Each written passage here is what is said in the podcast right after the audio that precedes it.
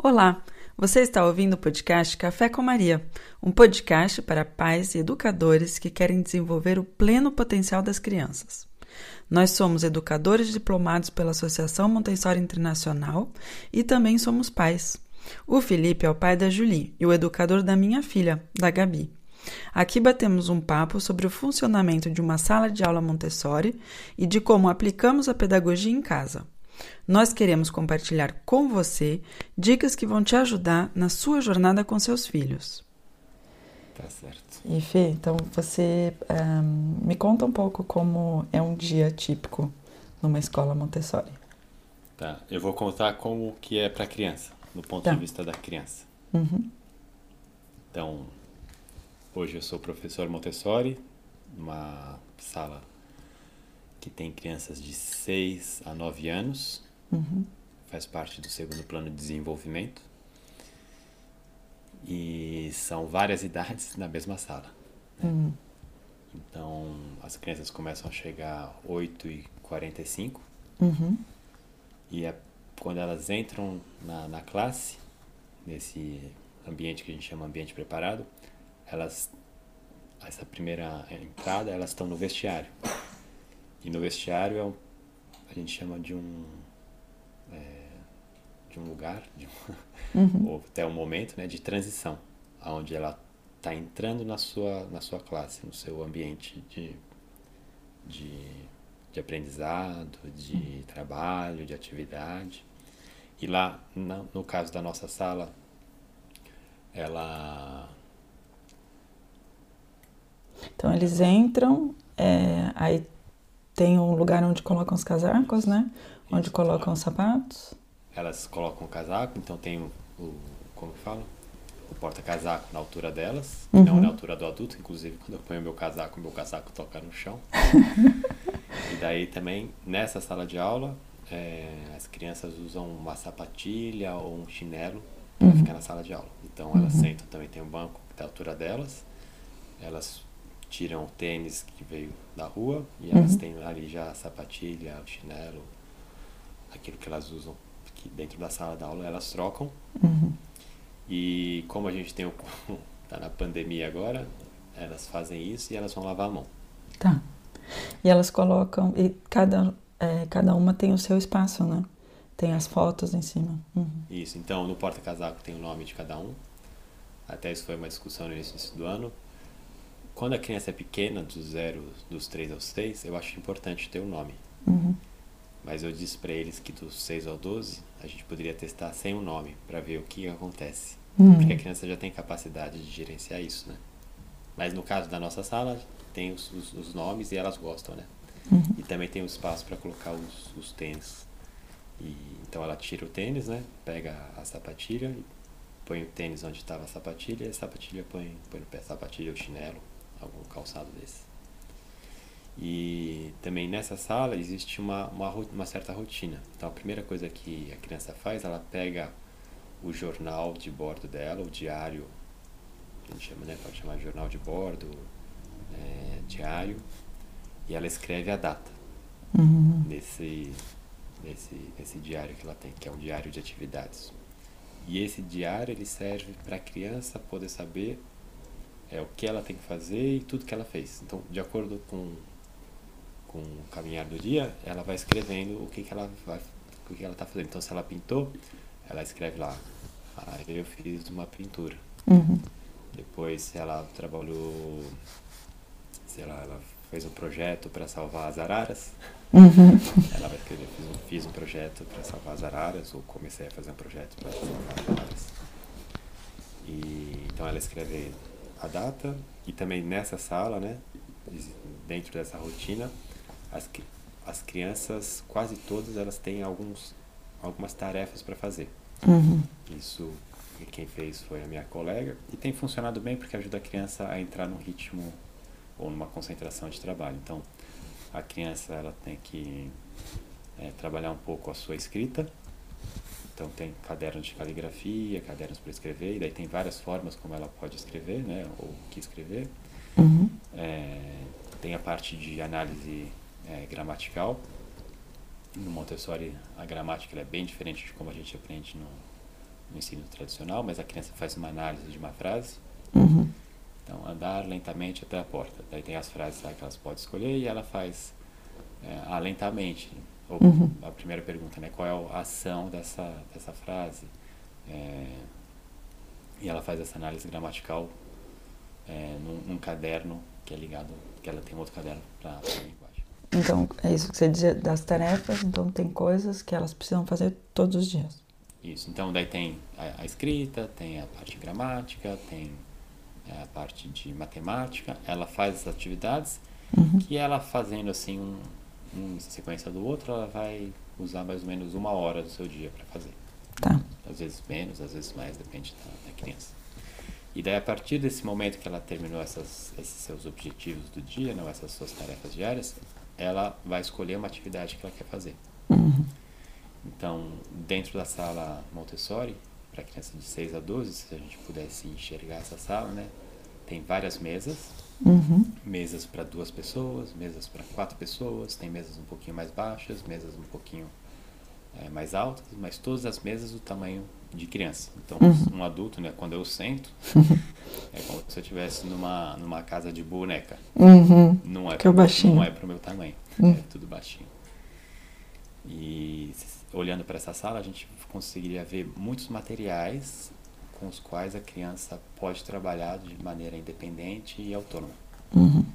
Então, vão materiais desde a área de biologia, geografia, eh, matemática, linguagem, tem toda a parte de arte, pintura, com, com tinta, com aquarela, pastel oleoso, tem a parte de costura. Então, se a gente olhasse para essa sala de aula, você vê assim uma quantidade muito grande de materiais Uhum. que ela usa no seu dia a dia. Uhum. Inclusive a parte que a gente chama de.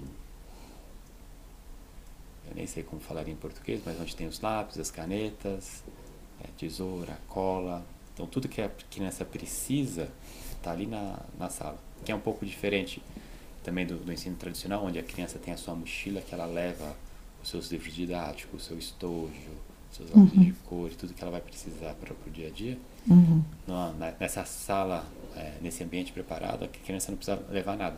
Uhum. Tanto que tem criança que chega e ela nem mochila tem. Então ela chega e começa a trabalhar, porque tudo que ela precisa para trabalhar tem no ambiente. Uhum. E esses materiais todos são compartilhados entre as crianças. Então ela, ela entra e essas, você citou várias áreas, matemática, geografia, então a classe está repartida por áreas, né? Isso. Então, vocês tem um cantinho que a gente fala, tem o canto da geografia, que são os materiais de geografia, tem bastante material para experiência. Tem o canto de arte, que, né, que eu citei, tem todo o material de arte. Tem o canto da biologia, material de biologia, o canto da, da matemática, e dentro do canto da matemática tem a geometria. Tem uma área que é muito legal, muito bonita, que é a biblioteca. Uhum. Então, tem bastante livro, considerando assim. Eu não lembro na minha infância né, nem se tinha livro dentro da, da minha sala de aula, Uhum. mas ali tem vários livros, livros desde, é, mas são livros mais fáceis, né? A gente fala nível 1, nível 2, nível 3, que é um, que a gente usa aqui na França. Então a criança consegue ter desde uma leitura que é mais simples até uma leitura que é mais é, complexa. E que tem tudo lá na, na biblioteca. E, E a criança- Em cada uma dessas áreas, Ela. só em relação ao livro, né? Em cada uma dessas áreas, por exemplo, de geografia, daí tem os livros de geografia. Hum, Na área de biologia, tem os livros de biologia. hum. Então tem uma área específica, a biblioteca, em que a criança pode ir durante o dia para leitura eh, de livros outros que não estão relacionados às áreas acadêmicas, entre aspas, né? Isso, Nessa área eu lembro que eu vi, então tem os livros, mas vocês selecionam, né? São, é um número limitado também de livros, não é? Eu sei que quando eu visitei a escola, depois eu mudei aqui em casa, que aqui a gente ama livro, eu tinha muitos livros, eu ganhava muitos livros, então tinha um espaço muito grande de livros, e o que eu fiz foi coloquei tudo num lugar, e toda semana a gente seleciona livros novos para as meninas, né? Uhum. Eu acho que isso vocês têm um certo número de livros, como você falou, por ah, eh, dificuldade de leitura, ah, mas também por interesse. São livros que são todos selecionados, né, a dedo. Isso, isso. E também a ideia não é todos os livros que as crianças vão precisar, mas uma quantidade que, Uhum. A gente acha um equilíbrio né, entre o que ela pode ter ali, do que ela precisa no dia a dia, mas não tudo o que ela precisa. Claro.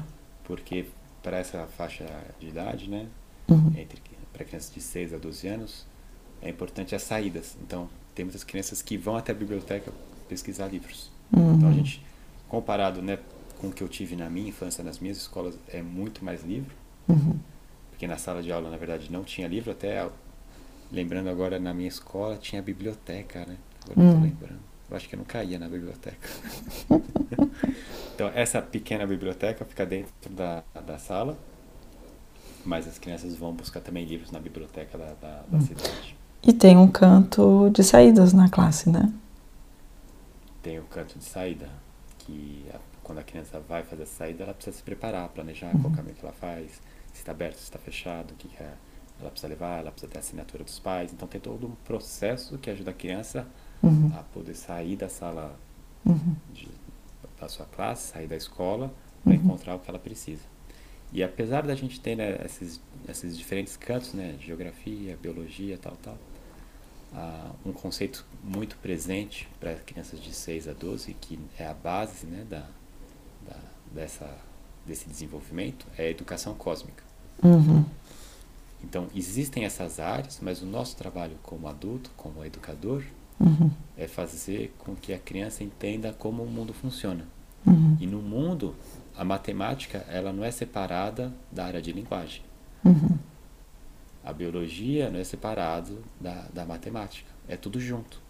Então, quando, por exemplo, eu falei que ah, as crianças tinham duas crianças lá que queriam fazer um projeto para salvar as araras, esse projeto envolvia escrever o que, que elas queriam fazer, eh, calcular o custo, né, e aí vai matemática, dos itens que elas precisam para fazer a receita. Eh, tem até uma parte artística, porque elas desenharam uma arara né, toda colorida para fazer o estante para vender. Tem a própria parte da cozinha. Uhum. Então, quando a gente pensa, quando eu penso nesse projeto, né, que elas pegaram dinheiro emprestado da escola, fizeram, no caso elas fizeram cookies e venderam as cookies com o dinheiro que elas ganharam das cookies. Elas devolveram dinheiro para a escola e o restante elas doaram para uma associação que cuida das araras. Quando eu vejo esse projeto, ele representa bem assim a educação cósmica. Uhum. Então, nesse salvar as araras, Uhum. tem matemática, tem biologia, tem é, é, linguagem, né? A parte Hum, escrita, arte. a parte oral, tem a arte. É, isso é bem, bem interessante mesmo, porque a primeira vez que eu ouvi falar de educação cósmica parece uma coisa meio esquisita, né? É um conceito que a gente não tem muito, mas que no final é muito simples e é muito, hum, é muito lógico. E, e a, a base sendo o interesse da criança, a gente vai acompanhá-la através das diferentes matérias que respondem àquele interesse inicial da criança, né? E se vo- só a gente voltando no quando você falou, então a gente entra na classe, a criança tem as tarefas que ela faz de maneira regular e depois ela escolhe a atividade. Então ela pode, por exemplo, ir. Eu queria que você falasse um pouquinho mais dessa parte de materiais. É, ela pode, vamos supor, uma criança quer fazer matemática. Ela pode escolher qualquer material, tem alguma ordem, ela precisa ter alguma coisa antes de pegar. Como é que funciona? Pro, pro professor Montessori, é, pra gente, a gente consegue enxergar essa, o caminho que a criança faz para se desenvolver, por exemplo, dentro da área de matemática. Então, o que, que ela precisa ter para chegar em multiplicação? O que, que ela precisa aprender para poder começar a fazer contas de adição, de adição e subtração? A gente sabe qual é a progressão que a criança precisa ter nessas, né, nesses diferentes materiais. Uhum.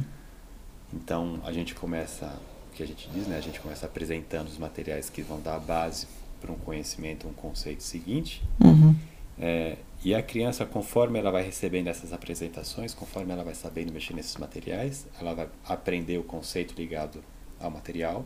Então pode ser um material que aprenda que a, a, a- que a criança vai aprender a fazer co- contas demais, de, de vai fazer adições. Uhum. E então a gente vai apresentando esses materiais de acordo com a capacidade da criança, com seu desenvolvimento, e ela vai se educando, vai, vai aprendendo, e a gente vai mostrando mais e mais materiais nessa evolução do aprendizado. Uhum. O nosso papel como professor é exatamente saber qual uhum. é esse caminho que a criança percorre e quais são os materiais mais apropriados ou as atividades mais apropriadas para esse desenvolvimento. Mas é a criança que escolhe. Ela até uhum. pode pegar um material que ela não for, o professor não apresentou, olhar, explorar, mas para bem usar, para utilizar bem aquele material, normalmente a criança precisa de uma apresentação, que é o uhum. professor mostrando como usa o material. Tá. E, e, e, a ideia é que ela vai ter, é, conforme o tempo for passando, ela vai saber mais e mais é, materiais ou atividades uhum. como fazer, uhum. para ela ter essa, essa possibilidade, essa gama de opções para poder escolher o que, que ela quer. Uhum. Porque no Montessori a gente diz que quem sabe o que a criança precisa para se desenvolver é a própria criança, não é o adulto. Então a gente uhum. mostra, dá um leque de possibilidades, mas é a criança que vai escolher, né? Ela tem a responsabilidade de escolher as suas atividades uhum. dentro, né, dessa desse uhum. universo de, de possibilidades, de, de materiais que a gente apresenta para ela. Então, vamos supor, uma criança, é, pelo que a gente viu, ela vai na área de matemática, ela pode escolher é, qual material que ela vai, com qual ela vai querer trabalhar, mas provavelmente ela vai se orientar mais para os materiais aos quais ela já teve apresentação por parte do educador, porque são materiais que ela já conhece, que ela já sabe como manipular. E aí ela vai estar tá trabalhando a repetição, né? Vai estar tá fazendo várias vezes até realmente conseguir uh, ter dado a volta daquele material, ter entendido tudo o que havia para entender. E a última etapa seria até um, ela precisa explicar, ela pode explicar para um, uma, uma, criança que chegou na classe recentemente, e essa eu acho que seria a etapa, assim, a etapa mais avançada do aprendizado dela, né? O que você estava dizendo também tem uma, uma coisa interessante. Acho que na classe os materiais são também uh, apresentados por ordem de dificuldade. Então tem uma certa uma certa uma certa maneira em que eles são apresentados para a criança, né? E a ideia é que, a, que seja uma dificuldade a cada vez, que a criança não se veja à frente de muitas dificuldades, então que o aprendizado seja progressivo e, por exemplo, no caso de matemática, que isso fica muito claro, que vá do, do concreto para o abstrato. Então, que a gente sempre faça esse, esse caminho, né? Uhum, exatamente. E acho que é por isso que e tem tanta coisa para manipular na, na classe. É. Vai muito da sensibilidade do professor, né? Uhum. Em conhecer né, esses, esse plano de desenvolvimento da, da criança, como ela se desenvolve e o que, que ela está precisando para aquele momento para dar esse leque de possibilidades para ela. Uhum. E é bem isso que, que você é, disse. Uhum. E até enquanto você estava falando, lembrei também na sala, a gente tem a cozinha. Uhum. Então, né, que eu falei que as crianças queriam fazer cookies, então quase todo dia tem alguém cozinhando alguma coisa. Uhum. Então, cozinha faz parte né, do dia a dia do ser humano. Uhum. Comer faz parte né, da, da nossa humanidade. Então, elas cozinham quase todo dia, tem a cozinha. E tem também o canto da experiência, hum. onde elas acabam limpando a parte de material artístico. Então tem bastante experiência num ambiente 612. Uhum. Que legal. É, é, é, isso que você estava falando, é através da, da, do seu viver que a criança tem a oportunidade de, de conhecer. Uhum. Então, uhum. as experiências ou a manipulação do material é, esse viver do conceito que ela está trabalhando, então da uhum. adição, de conhecer a gravidade ou medidas, né? Quando ela começa a aprender a calcular área, é através uhum. dessa experiência, realmente medindo áreas, é realmente fazendo adições uhum. ou enxergando a, a, luz do sol como uhum. que chega na Terra. É a partir dessa vivência, dessa experiência que ela vai se educar. Uhum. É, e, então você falou da cozinha, que as crianças têm a possibilidade de cozinhar na sala de aula e elas almoçam também, né? Isso, então chega a hora, tem o gong. é, e a gente almoça juntos, então uhum. no caso né, dessa escola o almoço vem pronto. A maior parte das crianças é, comem o almoço da escola. Uhum. Então elas são responsáveis né, por é, parar de trabalhar, arrumar a mesa onde elas estavam trabalhando, guardar todo o material Aí pega prato, pega talher, elas vão se servir né, o, o, almoço e a gente come junto com elas. Uhum. E, E até nessa, se a gente chegar nessa, se a gente puder enxergar essa sala Montessori no, no meio da manhã, no meio da tarde, Uhum. nessas mesas de dois, quatro é, pessoas, é, os tapetes, né? Temos trabalho que a gente faz, tem tapetes pequenos, né? Uhum. Que a criança trabalha em cima do tapete. Uhum. Então, se a gente pudesse ver essa sala, a gente conseguiria ver vários grupos de pessoas, vários grupos de crianças Uhum. trabalhando Uhum. e cada uma fazendo uma atividade diferente. Hum. É isso que eu ia comentar. Ahm, esse tempo de trabalho importante para as crianças, né? Elas começam, você falou, elas chegam às 8h40, entre 8 e meia e 8h45 e elas vão almoçar às 11, 11h30, 11h45, É, né? A gente pode dizer meio-dia, a gente está almoçando. Meio-dia. Então elas têm quase três horas nas quais elas, durante esse período, elas vão poder ah, eh, trabalhar. Trabalhar sem interrupção, né? Isso ajuda muito a concentração. É, e lembrando também que na hora de se preparar para o almoço é um trabalho também. Uhum. Isso para mim foi uma, uma luz, assim, quando, quando o meu treinador, Uhum. minha treinadora, não lembro quem, acho que foi uma das, uma, Uhum. uma das minhas treinadoras, falou assim que o tempo de que você está se preparando para comer, ou Uhum. o almoço em si, ele é um trabalho. Uhum. O Uhum. nosso, nosso objetivo, né, a escola serve para ajudar a criança a se adaptar ao mundo, à Uhum. sociedade em que ela vive, Uhum.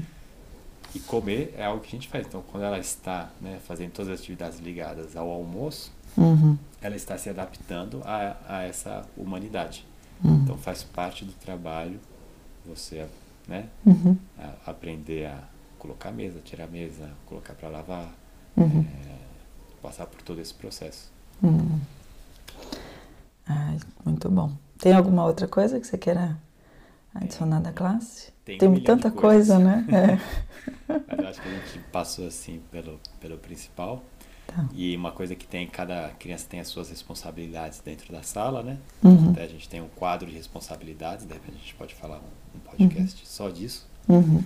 Mas é a sala é delas, Uhum. a escola é da criança, Uhum. não é do adulto. Então é a responsabilidade dela cuidar bem, Uhum. arrumar, colocar no lugar, limpar. Não é o adulto que tem a responsabilidade de fazer pela criança, ainda mais com de 6 a 12 anos. A Uhum. criança já tem bastante capacidade para fazer. Uhum. Então a responsabilidade é dela ajudar em toda essa manutenção Uhum. e, e limpeza e tudo que a gente precisa fazer no ambiente onde a gente vive juntos. Eu acho tão legal isso quando eu estava na escola aqui perto de Montpellier, que as crianças pegavam o gong quando dava, acho que era quatro e pouco, quatro e dez, batiam, faziam tim, aí a gente ouvia aquele barulho, no, esse som, né, que é super agradável na sala, aí eles paravam todos e começavam a arrumar. Passavam a vassoura. Então tem um canto também onde eles encontram de esponja, é, o material de limpeza. vassoura. É. E no final do dia, uma vez que as crianças saíam, as cadeiras estavam em cima das mesas, o solo tinha sido varrido, é, os materiais tinham sido todos guardados, tinha cada criança que é, a responsável por cada área, né, verificava que o material tinha sido bem guardado. O que eu achei bem legal dessa responsabilização é que a criança ganha autonomia, ela vê a que ponto ela consegue ter um impacto positivo no ambiente e ela vai, inclusive, é, pedir para que os, ah, as outras crianças mantenham o ambiente daquela maneira, né? Que é a responsabilidade dela. Então, isso é muito legal. Muito bom. Muito Bom, bom. depois gravamos outro, então, para a parte da tarde. Ok, obrigada. Se você gostou do episódio e quer nos ajudar a difundi-lo para mais pessoas, deixe seu comentário ou compartilhe com um amigo ou amiga. Isso ajudará muito o podcast a ser conhecido. Até o próximo!